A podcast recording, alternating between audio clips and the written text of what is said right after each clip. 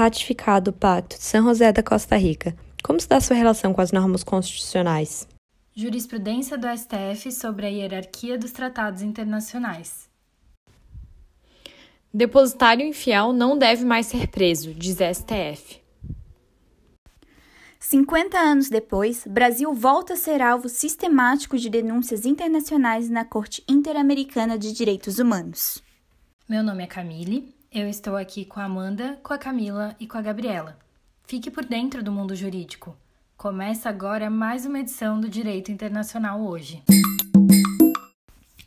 Boa noite a todos e a todas.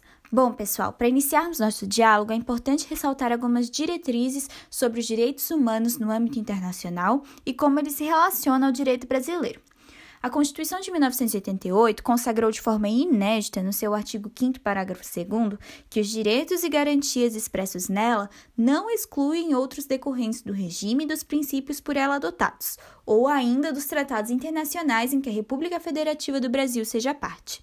Assim, a inclusão do termo tratados internacionais nesse artigo em específico é fruto da globalização, que cada vez mais influencia na abertura para que o direito internacional seja também um elemento caracterizador da ordem constitucional contemporânea. Por consequência, o direito brasileiro faz opção por um sistema misto, no qual os tratados internacionais de proteção dos direitos humanos têm uma incorporação automática, por força do artigo 5, parágrafo 1 Enquanto isso, os demais tratados internacionais têm a sistemática de incorporação legislativa, já que é exigido a intermediação de um ato normativo para tornar o tratado obrigatório na ordem interna. Dessa forma, as leis relacionadas aos direitos humanos entram com valor de norma constitucional, enquanto os demais tratados entram com força infraconstitucional. Assim, fica inaplicável a legislação que conflite com aquelas relacionadas aos direitos humanos. Nessa lógica hierárquica, fica permitido invocar de forma direta direitos e liberdades internacionalmente assegurados e fica proibido condutas e atos violadores a esses mesmos direitos, sob pena de invalidação. Continuando a falar sobre o cenário dos tratados internacionais no âmbito da América Latina, podemos ressaltar a Convenção Americana de Direitos Humanos de 1969, também conhecida por Pacto de São José da Costa Rica, um tratado internacional entre os países membros da OEA, Organização dos Estados Americanos celebrado por 34 países em 1969, não foi ratificado por todos. Mesmo após cinco décadas, apenas 25 ratificaram, sendo o último a Venezuela em 2019. A convenção trata de diversos direitos civis e políticos, sendo dividida em três partes. Dentre os 81 artigos, temos a tutela de diversos direitos, como o reconhecimento da personalidade jurídica, o direito à vida assegurada desde a concepção, entre outras importantes tutelas de direitos individuais e coletivos. O documento entrou em vigor no Brasil em 1992, com a promulgação do Decreto 678, e apesar da convergência entre os direitos estabelecidos nas normas constitucionais e no Pacto de São José, alguns pontos precisaram ser pacificados nos tribunais superiores brasileiros. Após isso, em 2004, quando foi promulgada a Emenda Constitucional número 45, os tratados cujo teor cuidam de questões de direitos humanos passaram a vigorar de imediato e a ser equiparadas às normas constitucionais, como já foi comentado pela minha colega. Deste modo, devendo ser aprovados por um quórum de 3 quintos dos votos da Câmara e do Senado Federal, em dois turnos em cada casa. Em razão disso, a jurisprudência quanto aos tratados internacionais precisou ser alterada, em especial sobre aqueles que, anteriores à emenda, haviam sido aprovados por maioria simples, como ocorreu neste pacto.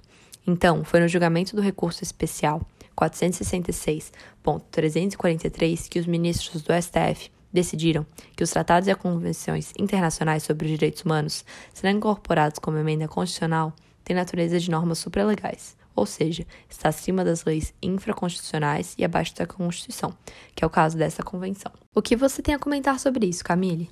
Então, Camila, em 2019, o Pacto São José da Costa Rica completou 50 anos de existência e 27 anos de ratificação no Brasil.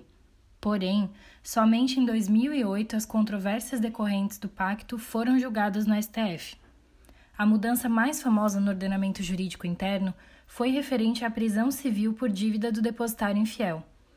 Tal prisão ocorria, na prática, se o depositário de um bem, penhorado judicialmente, deixasse de entregar o bem em juízo quando solicitado, ou se não pagasse o valor do débito que gerou o penhor. A Constituição Federal de 88 dispõe em seu artigo 5, inciso 67, que não haverá prisão civil por dívida, salvo a do responsável pelo inadimplemento voluntário e inexcusável de obrigação alimentícia e a do depositário infiel. Entretanto, o pacto ratificado em 92 só admite um tipo de prisão civil, aquela decorrente da obrigação alimentar. Isso gerou muita controvérsia no sistema jurídico brasileiro, que careceu de uniformização por parte do Supremo Tribunal Federal e do Superior Tribunal de Justiça. Conforme explicado pela Camila, a partir do julgamento do STF em 2008, a previsão constitucional da prisão civil do depositário infiel deixou de ter aplicabilidade, pelo efeito paralisante do tratado internacional ratificado. Na ocasião, foi publicada a súmula vinculante número 25. E, seguindo esse entendimento, o STJ adotou, em 2009, a mesma previsão, fixando-a na súmula número 419. Na sessão, o relator do recurso especial Luiz Fux, então ministro da STJ, explicou que toda lei antagônica às normas emanadas de tratados internacionais sobre direitos humanos é destituída de validade.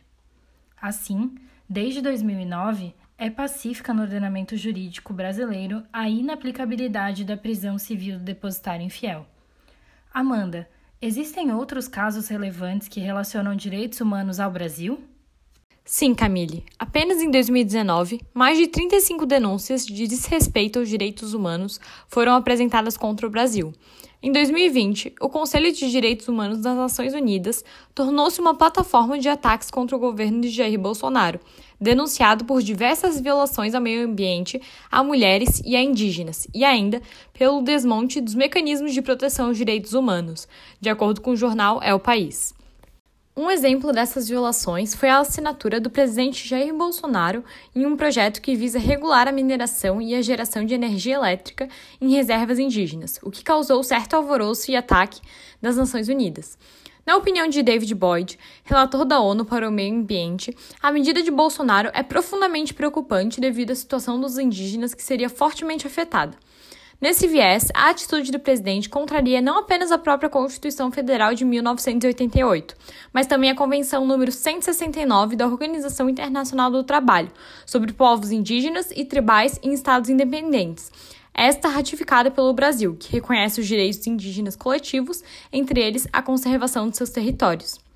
Assim, esse caso reflete a reputação brasileira manchada dentro da ONU, ante o desrespeito do Brasil não apenas com as próprias normas internas, mas também com seus compromissos internacionais com os direitos humanos. Esse foi o episódio de Direito Internacional hoje. Para produzir esse conteúdo foram utilizadas notícias dos sites El País, Conjur, UOL, matérias dos sites do STF, do STJ e jurisprudência do Tribunal de Justiça de Santa Catarina.